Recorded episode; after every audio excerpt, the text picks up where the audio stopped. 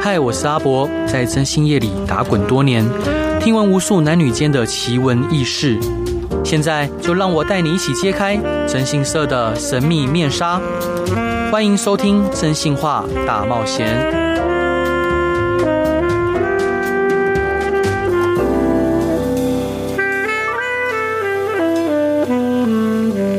Hello，各位亲爱的听众朋友，大家好，欢迎回到飞碟电台，收听我真心是阿仔所主持的《真心话大冒险》。我们常听到很多人说啊，打是情，骂是爱，但是您认同吗？最近艺人家暴事件在各大新闻版面上吵得沸沸扬扬，那双方各执一词哦。那每个人都在倡导、倡倡导说家暴零容忍，但是社会上还是有许多角落、许多家庭，还有许多关系里面都在面临家暴的危险，甚至深信另外一半有改过自新的可能。但实际上呢，家暴只有零次与无数次。今天我们一同一同来探讨说家庭暴力事件。那今天邀请的伙伴非常特别，他本身呃也是呃之前是社工，然后现在是智商心理师。他是资景，嗨，伙伴你好。嗨，大家好，我是资景。伙伴你什么星座？水瓶座。哦，水瓶座也是生日快到了。对啊，你要祝我生日快乐吗？一定要祝你生日快乐。所以伙伴在你呃。从社工转到智商心理师中间的转折是什么？中间的转折哦，嗯、呃，因为我后来已经当到一个比较管理职的角色，对那我自己非常喜欢跟。呃，所谓的个案，也就是我们当事人直接合作。嗯、对。可是，在管理者的角色，几乎这样子的状况是越来越少的。没错。所以后来才决定要呃跨领域到所谓的心理师，但他其实也都是所谓的助人工作的领域。嗯、那对于我自己来讲，我是比较。呃，喜欢跟人接触工作，嗯，所以会有一个这样子的考虑。嗯哼，像那像伙伴，就是您从事社工工作或智商心理师的工作，一定会看到像许许多多的案例，有没有让你觉得印象很深刻的？呃，有有有，因为呃，早期我在。呃，做社工的时候，其实我从事的是所谓家暴的被害人的工作，哦、那也大部分都是女性。嗯，所以我们从这些女性的身上就会看到很多很反反复复的例子。比如说，我一个印象最深刻是她在跟她男朋友哦，对，男朋友交往的时候就已经发现，哎，奇怪，这个男生生气的时候就已经会有什么捶墙啊，然后嗯。大小声啊，丢东西，嗯、然后丢的到处都是。嗯，然后甚至到她怀孕的时候，对，她还曾经就是是，你知道，踢动手踢她的肚子。嗯哼，然后乃至于小孩生出来之后，那个暴力其实都没有停止。是是是，对。然后你知道吗？当社工的时候，你就会有一个好奇，是说，哎、嗯，为什么你不离开他？对，为什么？你知道这些女生很可爱，嗯嗯嗯都会跟我讲说，我觉得她应该会改变，会改变。对，嗯、那我就问她，我就会问她说，你为什么觉得她会改变？对，她就说，因为只要每一次，呃，她打完我之后，嗯，比方说隔两天，对，她就会。比方说早上起床的时候，他就会帮我煮粥。对对对，然后格外体贴。对，然后他就会体贴对我非常好，然后他甚至会下跪跟我道歉，说我下次不会再犯了。嗯嗯嗯。然后甚至是小孩出来的时候，有些时候你知道吗？小就是女生怀孕的时候，其实是非常辛苦跟累的。没错。这个男生也愿意晚上起来，嗯，帮忙喂小孩。是。可是，只要不知道为什么，这个男生生气的时候或喝醉酒的时候，嗯、这些所谓暴力的方式是一而再、再而三的重复进行的。对，那这个时候我们就会觉得，哎、欸，那为什么你还会愿意相信他呢？嗯，那后来当我当呃心理师的时候，就开始比较了解那个心态是女生，你知道，其实有一种。母性的特质，对。然后当你看到那个男生很可怜，嗯、或你觉得他有一些些，他为什么会，比方说他为什么会呃这么情绪爆炸的可能的原因的时候，女生其实常常会合理化，合理化他的行为，嗯、对，甚至是他会把他做错的呃做错的事情淡化，嗯哼，那就以至于那个家庭的暴力的循环就会一直一而再再而三的重复。对，那像我们讲家庭暴力的循环，就是从紧张期开始，是，就是你这个时候可能会有一点点小摩擦，然后越来越紧张，嗯，对，然后到了所谓的暴力，就真的是很大的暴力进来，对，然后再回到所谓的蜜月期，嗯，然后蜜月期就是我们刚刚讲他们两个人很如胶似漆嘛，是，再来就会再从所谓的蜜月期再回到。紧张期，嗯嗯，嗯，所以其实女生在这样子的过程里面，其实是蛮辛苦的，嗯。对，因为，哎、欸，大哥不知道有听过那个亚里斯神话里面有一个推粪推粪石的角色嘛？啊，是知道，就是是石头往上推，他觉得应该要推上去了，嗯，结果不知道为什么他又掉下来。对。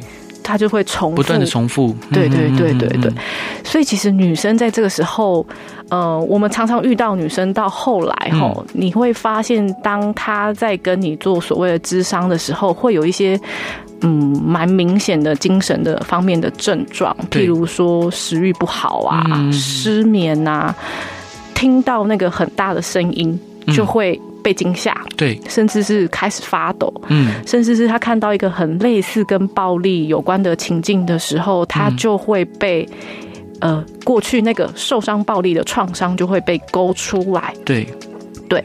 这大概会是我们常常在呃咨商里面可以看得到一个、嗯、一个暴力的呃所谓的被害人的样子。是伙伴，我想冒昧问一下，嗯、就是呃，确实很多人都讲到说，呃，家暴只要有一次，就会有其他更多次哦。就在你的处理过的案例里面，有没有在你的咨商或者协助之下，就是可能施暴者他的问题，可能心理问题被改善或解决了？因为难道施暴者他这辈子都不应该有对象吗？我觉得你知道，是回到了一个非常好的议题。你知道，在智商里面有一个很重要的疗效是什么吗？有一个疗效的因子叫所谓当事人的意愿。对，也就是说，当事人如果他的意愿，他愿意改变的动机是很高的话，我们的治疗的效果就会越好。对，所以。这个问题，如果你要直接问我，我很难回应你。可是，如果今天当事人他是很有愿意改变的，对，我们其实是可以看得到。呃，我举一个例子好了哈，就是我有遇到一个当事人，他虽然还没有进入到家庭，可是他在跟他呃两性关系交往的时候，他已经发现他的暴力的，嗯，暴力的因子了。后来他跟他的女朋友就是。惨烈的分手，嗯，十三年的交往，然后惨烈的分手，是。那他就觉得他自己被遗弃了，嗯。那一切因缘机会之下，他找到我，嗯。我们在这个讨论里面，其实呃反反复复，有有些时候我必须要看到他生气，对，协助他从生气里面再慢慢抽离。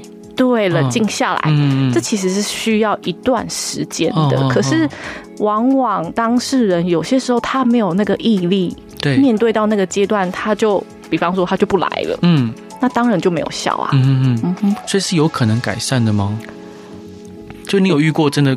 呃，从可能他有情绪控管障碍，至少在我看到的过程里面，可能他跟我开始工作以后，我觉得他是有进步的，有更有成长的。好，那假假设假设你呃，假设你的孩子或者是你的好朋友，现在他的对象是一名可能情绪控管有障碍或曾经有施暴记录的，你会直接劝他分手吗？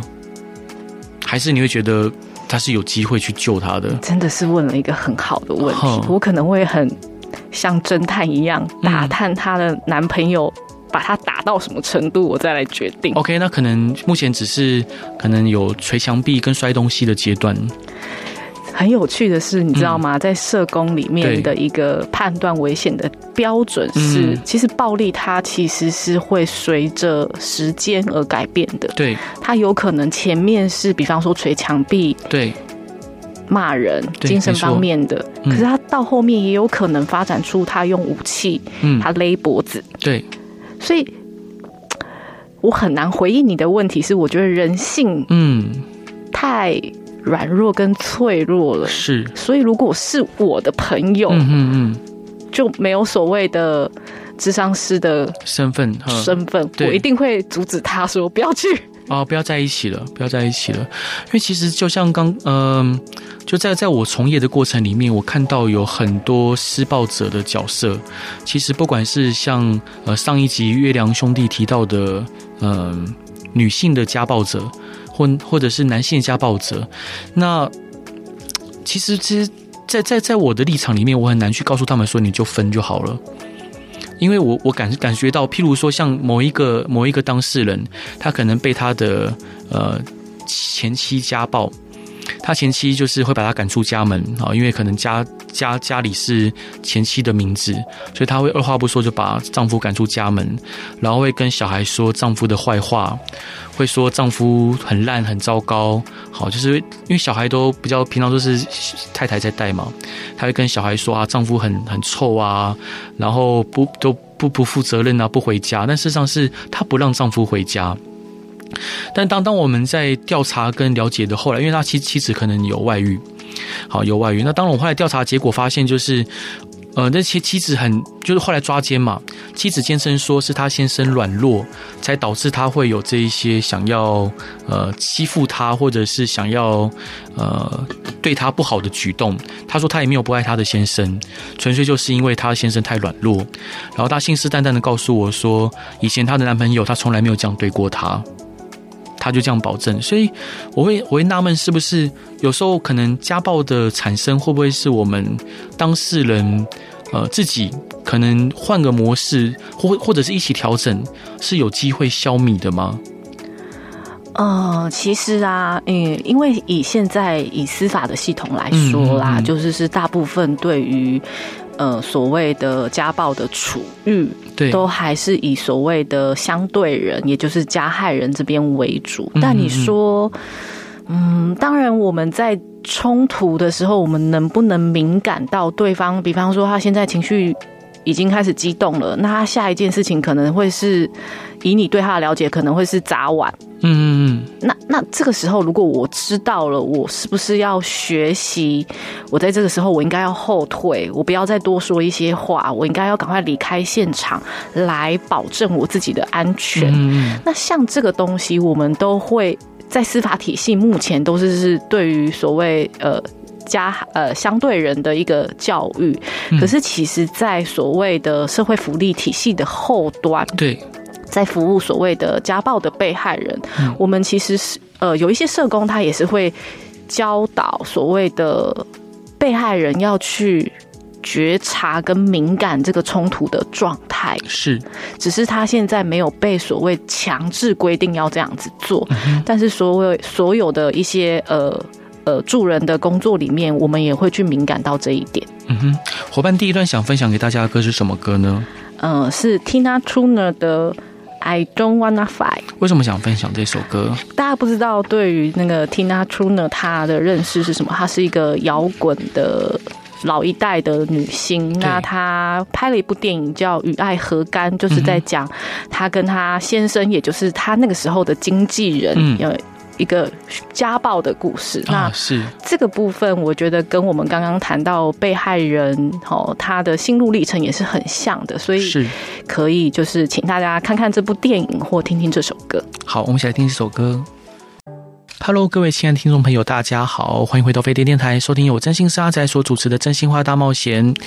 今天想要跟各位聊的主题是家暴。好，我刚刚才跟呃知情伙伴聊到说，其实是在我遇到的案例里面呢、呃，大概有五成到六成我的当事人或相对人，他们呃都有。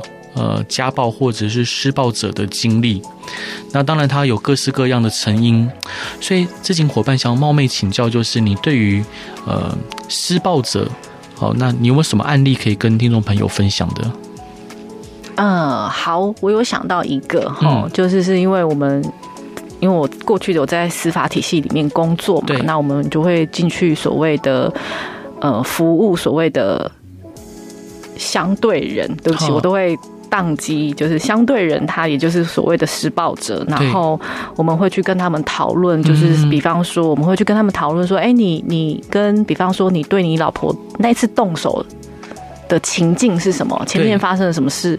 后面又发生了什么事？嗯，那我记得我有一次就是印象非常深刻，然后他就跟我说，就是大概是一个六十几岁的男生哈，然后他的呃社经地位不是很高，但他他可能比方说才呃国小国中毕业，可是他太太可能是高中，对，他就跟我讲说，其实。他结婚的时候一直觉得他配不上他太太啊，是是是。那后来就是因为开始就是结婚了嘛，嗯、所以因为他觉得他配不上，然后工作又是呃有一有有有一餐没一餐，也就是他就是打零工啦，然后、嗯、然后他就会觉得说好像就很没有面子，嗯。那再加上他要求他跟太太发生性关系的时候，他太太都是拒绝的，嗯嗯，所以他其实就会觉得说，是不是他就是这么不堪？对。那他后来跟我说，他那一次动手的原因是因为他某一次看到他太太骑摩托车去，比方说去他太太跟他讲说要去超市，好了。对。结果他知道超市明明就不是那个方向，是另外一个方向，嗯，所以他心里面就开始怀疑。对，然后后来他太太回来之后，他就问他太太嘛，嗯，他太太就一直说没有啊，嗯，然后就说你你呃，比如说你就是要管我管这么多啊，你你如果是个男人，就好好去工作就好了，干嘛要说这个？对，他他说他回想到当下，就是那一句“你不是男人”这句话，让他是是是。那个。火冒三丈就啪跑起来了，对，然后那个情绪产生之后，你知道吗？我们情绪就会让我们心跳加速啊，对，然后冒汗呐，然后可能你的，比方说大脑的前额叶就失去了功能，对，你就会直接有一个呃所谓暴力的行为的出现嘛，嗯，所以我们就会去跟他讨论，是说，哎。所以你有没有发现，你的内在有一个所谓的核心的信念，是你不是男人？嗯，就是你，你其实你自己已经觉得你自己不是了，或者是你觉得你在家庭里面没有付出。对，所以其实你自己的内心也不是这么平衡的。是，我们就会去从这个信念。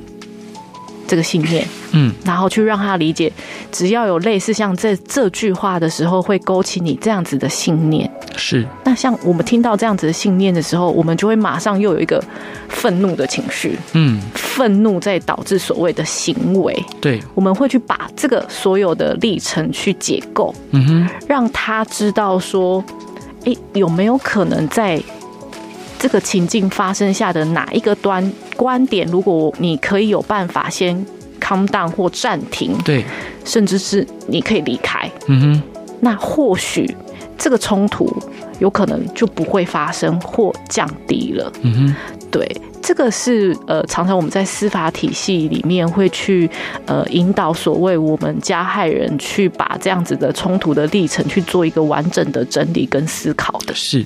所以伙伴，我想请教，就是，呃，我们常看到有很多人，他可能，可能原生家庭的关系，可能他自己本身小时候被呃爸爸或妈妈家暴，那可能呃他重新自己长大了，走入婚姻生活之后，他本来也可能是一个非常温柔儒雅的温文儒雅的人，但是可能遇到某些情境的时候，他那个经验就会出来。他就会选择用他爸爸妈妈的模式去面对。你是怎么样去解读像这样的现象？呃，在暴力里面，我们常常都会说啊，嗯、暴力有些时候会是家暴的代间循环。代是时代的那个代，嗯、对，间是房间的间，好，代间循环是。可是如果我们不要把它看成这么的悲观，哦。好，我们把它理解成一件事情好了，就是比如说，假设我小时候，呃，我只要早上出门去。呃，上学的时候我就闻到了一个面包的香气，好了，然后我就会觉得很幸福。嗯，那可能以后我闻到一个面包香的时候，我都会有幸福的感觉。是。那所谓的家暴的代间循环，它的概念也是如此，就是说，好像只要有类似的情境的时候，比方说，嗯，我开始感觉到对面的人那个好像瞳孔放大了，他的拳头在。就是握紧了，然后他好像想要骂我了，对，我可能就会害怕，或者是我可能就会觉得，如果我不保护我自己不行，所以我要反击，所以他还没有行动的时候，我就先反击出去了，嗯嗯嗯，他就是所谓的呃制约，我们被制约的反应，对。那我们现在其实要练习的是，我如何把我的制约放下。是。在完形的一个派别里面，有一个东西叫未尽事宜。嗯，未是未来的未，对。呃，近是就近的近，对对对。OK，他其实在讲说，我们重复在某一种情境里面，想要获得某一种能量。对。以至于让我们可以修复我们自己，也就是说，如果我过去被我爸爸打了，我可能会想要找到我自己的力量，所以我重复的，比方说，我重复的体验一一个被施暴的状态。嗯嗯嗯。那在所谓的智商的治疗里面，吼，或者是在不要治疗，就是只有智商里面，我们就会。带着我们的当事人去重复这样子的经验，嗯嗯，但不是就是让施暴发生，而是就是像我刚刚讲的，呃，我刚刚讲一个十七岁，呃，不，十七年交往的男生跟他女友分手的例子嘛。对。那当我跟他互动的情境里面，他有个愤怒出来了。嗯我们如何让这个愤怒在我们两个人之间慢慢的 calm down 下来，就会是一个成功的经验。嗯。这个成功的经验就会有办法帮忙我们。从智商室里面复制到生活的外面，让他的生活也有一些比较呃正向的成功经验。对，然后慢慢的再去扩展到其他的领域去。嗯，我们刚刚在私下聊天的时候提到说，自我的觉察非常重要。就如何觉察到现在目前心理的状态，不管是可能我即将要生气了，或这样的场景让我觉得非常痛苦不安，或觉得呃非常没安全感，要如何觉察呢？这是一个很好的问题。嗯、现在智商里面有八千种法门啊，是对。但是我其实常常都会说，如果有些时候我们只停留在我们的情绪，嗯，比方说我们只停留看到，呃，比方说，嗯、呃。原生家庭的爸爸好了，他要来攻击我，我就很害怕。我一直停在情绪，其实我是没有办法做任何觉察的。是，可是如果我开始去思考，因为过往原生的家庭的经验造成我的情绪冲动，嗯，可能这个情绪冲动又造成我，比方说离婚，嗯，造成我的家庭破裂，对，造成我的孩子可能未来像我一样，对，造成可能我未来一无所有，嗯。如果我愿意再往后面多想一点，嗯哼，我会不会让我在，比方说我开始愤怒的时候，我就会有一个暂停点？嗯哼，这样听起来有点比较是功利主义的，就是我不想什么事情发生，所以我才不怎么样。的确，它会是就像我刚刚讲，它会是一个其中的法门。嗯，可是如果你没有去做所谓这样子的意识的话，对，其实我们常常都会讲，如果我们是一个原始人的时代，我们如果还是原始人，我们没有所谓的文明，我们的前额叶大脑的前额叶是非常发达，嗯，我们只能靠我们的本能在行事。对，所以我刚刚虽然说的那一串看似好像它是一个呃功利主义的说法，嗯，对，可是。它其实是在训练我们能不能再有一个所谓心理学，呃，不是心理学，在教育心理学里面有一个叫后设认知，是，它才会有一个离你现在的呃行为拉出一个更远的距离，你回头来看你自己的能力。嗯，那在所谓的智商里面，其实是一直在训练我如何抽离我个人的情绪，对，然后回头来看我自己，也就是所谓的呃。反思跟觉察，嗯哼，不是反省哦，是反思反，反思跟觉察。所以伙伴，我想冒昧请教，就是像其实您有处理过很多，呃，不管是从社工的角色或智商心理师角色，你处理过很多的案例，有没有遇到的案例是让你觉得非常的后悔的？你说可能没有是不可能，对对，因为我尤其是很多没有是不可能，很多社工的朋友，他们都表达说他们很沮丧，有时候在一些个案的辅导上面，或者是呃咨商的过程中，他们感到沮丧，因为很多结果不如预期。可以在这一段分享一个案例吗？啊，我想到我服务的一个受害人，嗯、对，那时候我是当社工的时候，然后我很很年轻，刚毕业，对，然后。在还不很熟悉的状态下需要陪庭，嗯，就是陪他去法院，然后跟他的相对人有一些就是是所谓的呃诉讼，嗯，那其实照理来说，那个所谓的呃。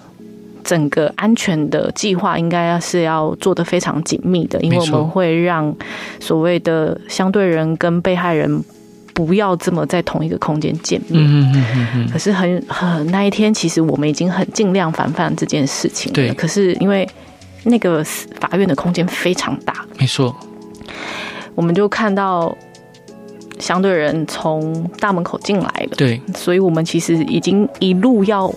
回到所谓呃开庭前面的那个法院的那个门的空间，想说至少那里有警卫，对，那我们就要进去。对，结果这时候他的，也就是他的前夫，已经是前夫了，嗯，然后冲过来，嗯，手上拿着一个一支钥匙，对，然后他就把我，因为我那时候站在我的呃当事人。的前面，对，他就把我拨开，拨开，然后就要去攻击我的被害人，对。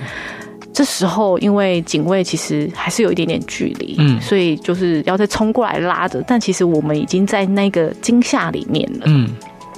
其实那一次是我觉得我最遗憾的事情，对，是因为我觉得我好像把所谓整个社工的服务，对，有一种我好像没有做好我该做的保护，甚至是因为有一些利益回避的关系，我也没有办法去。为他出庭说哦，的确，这个相对人是有做这件事情的。嗯嗯、对，那我觉得那对我来讲是一件呃，也蛮受伤的事情，因为整个所谓服务的信念就会，甚至我相信我的当事人，他也因为后面的这样子的行为，我们的信念、信任的关系就破灭。嗯，那其实是非常可怕的，因为他可能一。我猜，吼，一辈子再也不信任所谓的正式的司法的机构的体系。我理解，我理解。下一段我也想要跟伙伴您再多多聊一下这方面。这一段想分享给大家的歌是什么歌呢？大大壮上了年纪的男人。嗯，好。其实他在讲所谓加害人，他在情绪，就像我们刚刚在例子里面讲了，其实加他是会有很多的委屈，甚至是很多的不堪，但因为。我们传统的社会还是都训练男生不能说这些东西嘛？是。可是，一旦你没有去有一个出口，你很容易又学不到其他一个好的处理方式。你可能就只能用你最习惯，比方说你原生家庭最习惯模式就是暴力。对。所以，为什么选这首歌？其实是除了前。谴责所谓的呃相对人，可是我也希望有一个空间，让这些相对人，嗯，让他们可以有一个嗯反思，甚至是回头看自己的机会。是，好，我们一起来听这首歌。亲爱的听众朋友，大家好，欢迎回到飞碟电台，收听由我征信社阿宅所主持的《真心话大冒险》。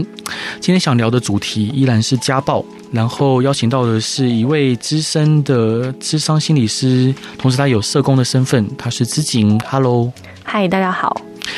我们刚刚上一段聊到说，很多可能被害人呢，他可能在司法体系底下，或者是可能社会的安全体系底下，他并没有办法获得完整的保护。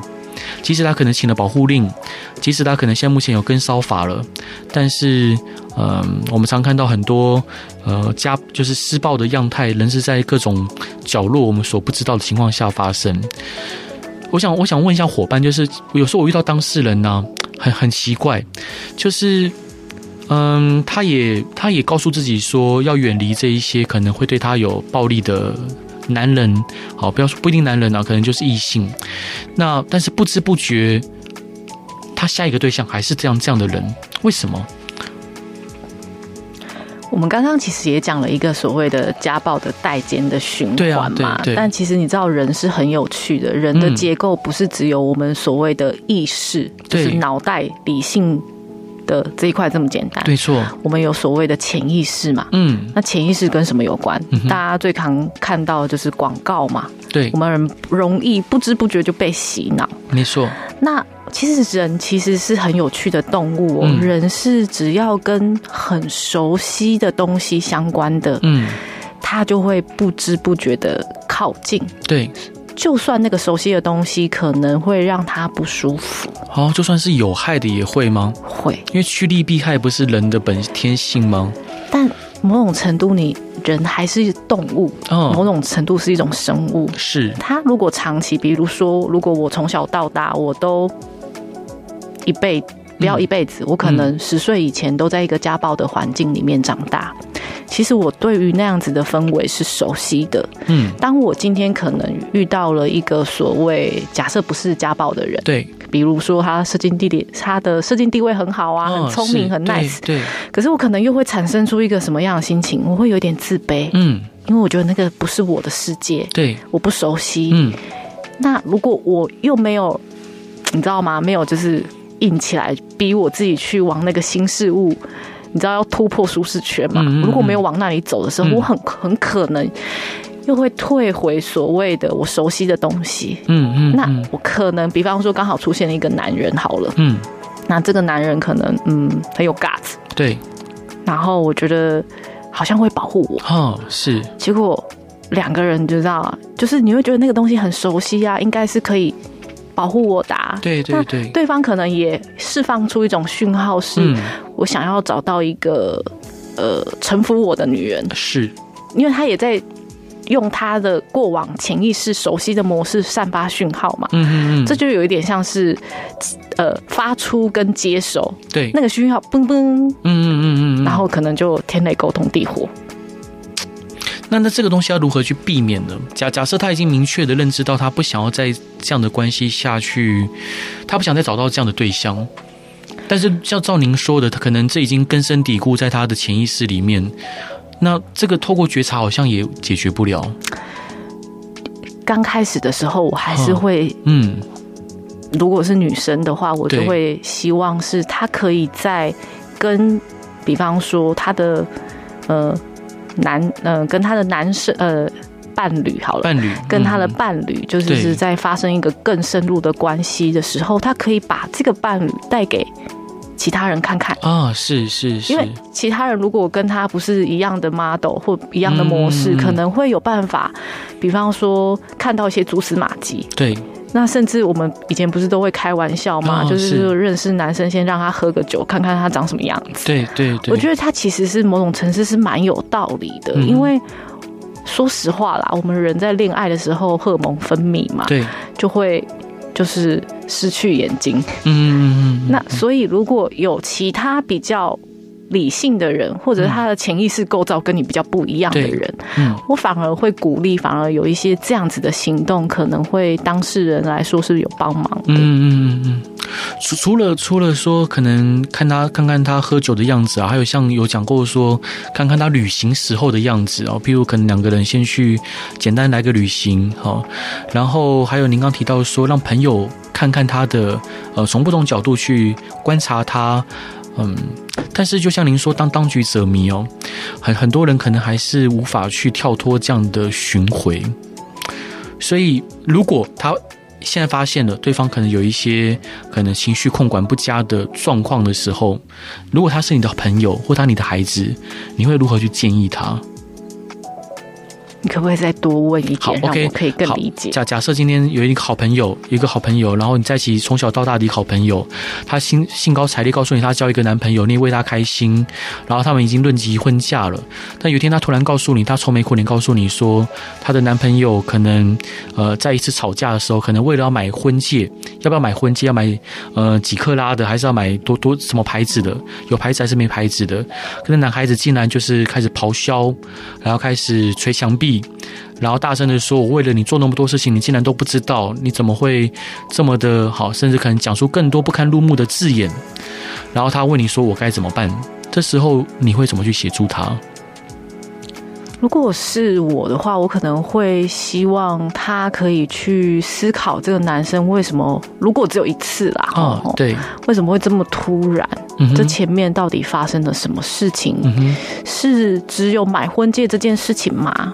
还是是筹备婚礼的压力太大，还是是呃，其实这个男生的经济状态不太好，嗯，就是是所谓的那个压力源是什么？OK，那假设他这这一次，他后来告诉你说，其实他那个他的未婚夫对他有动手，好，就是可能捶完墙壁之后，他可能要阻止他捶墙壁，结果这位未婚夫竟然把施暴对象转到他身上，然后他感到非常的受伤。我可能就又会把我的 是。职业混纳出来。啊，真的，我可能真的会阻止他，但我我想我应该不会用一个很强烈的方式，因为其实我们在服务的过程当中非常清楚知道，是你越强烈叫要他不要，对，他就越强烈要。嗯，所以我会用一个比较温和的方式，让他知道说，如果再这样下去，他可能也有需要有一些东西是他自己未来需要面对的。对。那当然，我也尊重他是一个成熟的大人，他能为他自己的行为负责。嗯。那我觉得这比较会是我我我我期待我自己处理的方式啦。因为如果我太用力的拆散他们，那他有可能真的在他需要的时候，他反而。不敢来找我，对，所以大概我我现在想象的到的方式大概是如此吧。嗯哼，哦，是我大概大概大概能理解。伙伴，那有什么案例？就是呃，不管是家暴者，或者是受害者，或者你刚提到说另外一方是孩子，有没有在你在不管是智商心理师的角色或社工角色，印象深刻的案例可以跟听众朋友分享的？因为刚刚都嗯、呃、分享了所谓的。加害人对，然后相对人，我们很少提及孩子。对，但我其实非常喜欢跟孩子工作，因为孩子的可塑性非常的强，就是跟我们的成人相比，就像我们刚刚讲的，呃，受害人或家暴人、加害人，他们要改变很难。对，可是孩子，今天你只要给他一个。比较对的所谓的情境的氛围，他们慢慢就可以修复。嗯。对，那我记得，呃，我也是刚出社会的时候，就是也是去服务了，呃，一群目睹家暴的小孩，是一群一群非常可怕，嗯。就是他们在上课的时候，只要有一点点呃比较刺激的动作，比如说，嗯，假设我们会拿气球好了，然后气球踩，嗯哼，踩破，因为我们想要创造有一种。可以发泄情绪的一个方法，嗯嗯，可是其实我们没有考虑到，可能那个那个方式对他们来讲又太刺激了，所以把他们躁动的情绪勾起来了。对，那当然就是现场一定就是一片混乱嘛，然后一定就是让小孩就打来打去啊，然后我们就要冲去把小孩拉开。嗯嗯嗯嗯。到后来有一次就是是这样子的课程，大概两次三次这样子循环，到后面你发现，当你事后跟孩子们讨论那个冲动跟所谓为什么他会有这样的行为，嗯，他可以发现，当他自己被你接纳了，是，你可以其实可以看到到最后面两商堂的时候，他们的行为是开始是愿意把他们的刺猬的那个刺拿开，看到他们很柔软的样子，对，那个东西是我真的觉得让我印象非常深刻而且感动的。对，其实像我们在参加，就是我我固定会去一个就是呃少年之家去服务嘛。那有时候就会看到孩子们，就是可能大孩子，发现他们表达任何情绪都是用骂脏话的，有少少部分。然后即使他可能呃他也。嗯，也也知道说你在为他好，但是当他达到感到譬如说他不被信任，或他觉得不被尊重的时候，他就会三字经五字经骂出来。等他骂完之后，他意识到自己的情绪之后，他又会哭，他觉得非常的无无助沮丧。那像我在跟里面的主任啊或社工朋友聊天的时候，我都感受到他们很很辛苦。而且很伟大，就是他们也会受伤。当当，尤其就是，甚至他们可能自己也被攻击的时候，他们会觉得非常的难难受跟痛苦。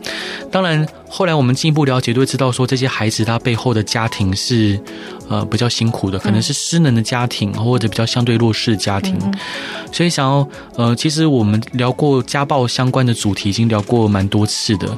那会想聊这些主题，还是要跟各位听众朋友报告，就是说，确实，呃，家暴的行为，或者是在婚姻里面一些非理性的动作，影响到的不仅仅只是你跟你的配偶本身，更重要是你的孩子。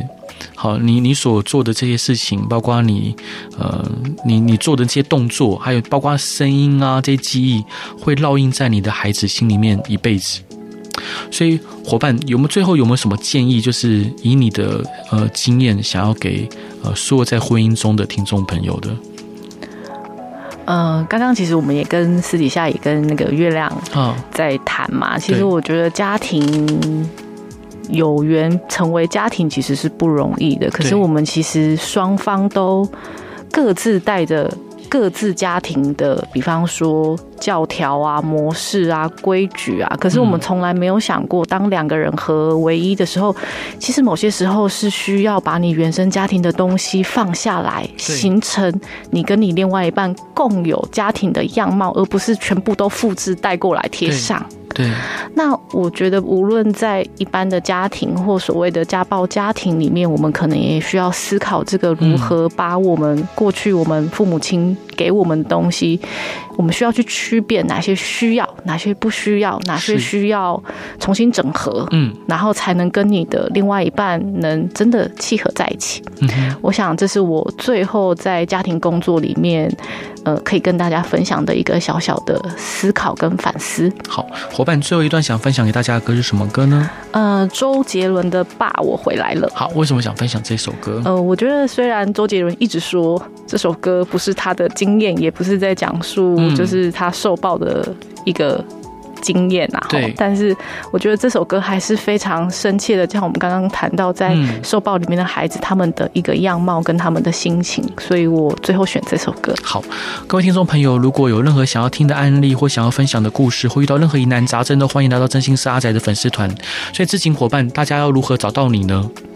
呃，哎，我在我的 FB 粉丝页有一个叫“爱你星海”的呼唤。A Y N I 星海的呼唤，大家可以去上去搜寻一下。好，感谢知情伙伴。好，大家拜拜，拜拜。